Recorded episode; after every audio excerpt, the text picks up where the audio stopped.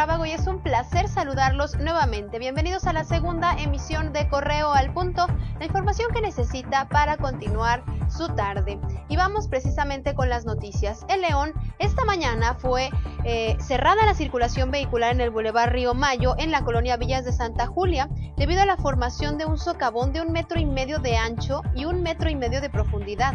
Se espera que la zona del Boulevard Paseo de Jerez permanezca cerrada durante todo el día para evitar accidentes.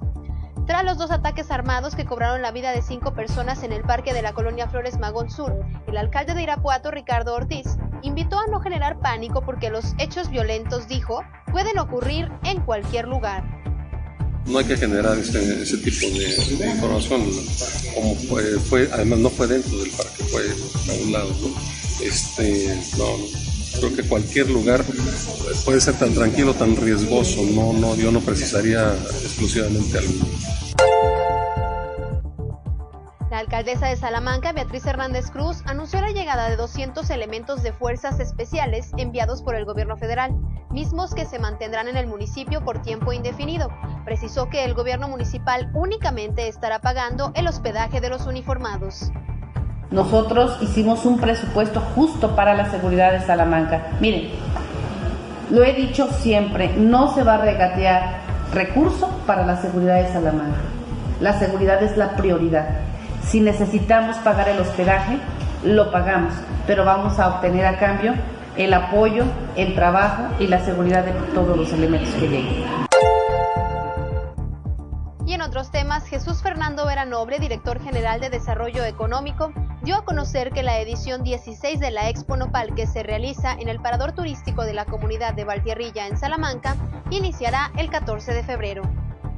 Es una exposición gastronómica de que de veras queremos eh, invitar a toda la población, no tan solo de Guanajuato, sino de toda la región centro del país. Es, algo que precisamente el turismo, turismo artesanal es eh, gastronómico, es algo que, que, es muy bueno a impulsar en toda esta región y es algo que estamos abocados a, a poder impulsar y seguir impulsando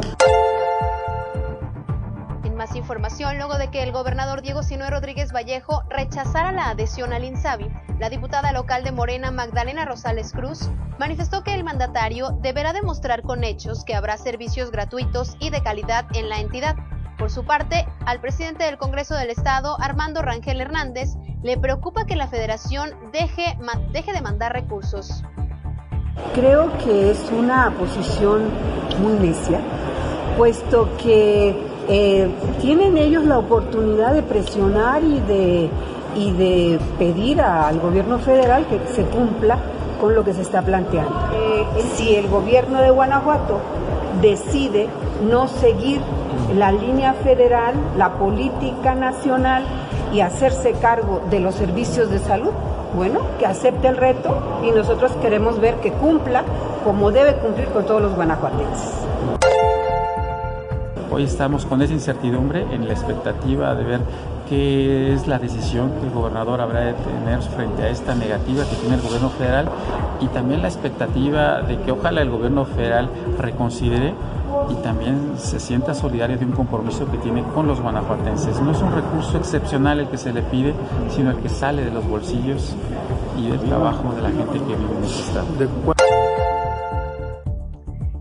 Con este tema, el gobernador Diego Sinue Rodríguez Vallejo aseguró que pese a no firmar el convenio de adhesión al INSABI, Guanajuato seguirá contando con los mismos recursos federales. Hace un año prácticamente que dije no vamos a un sistema de salud. ¿Por qué?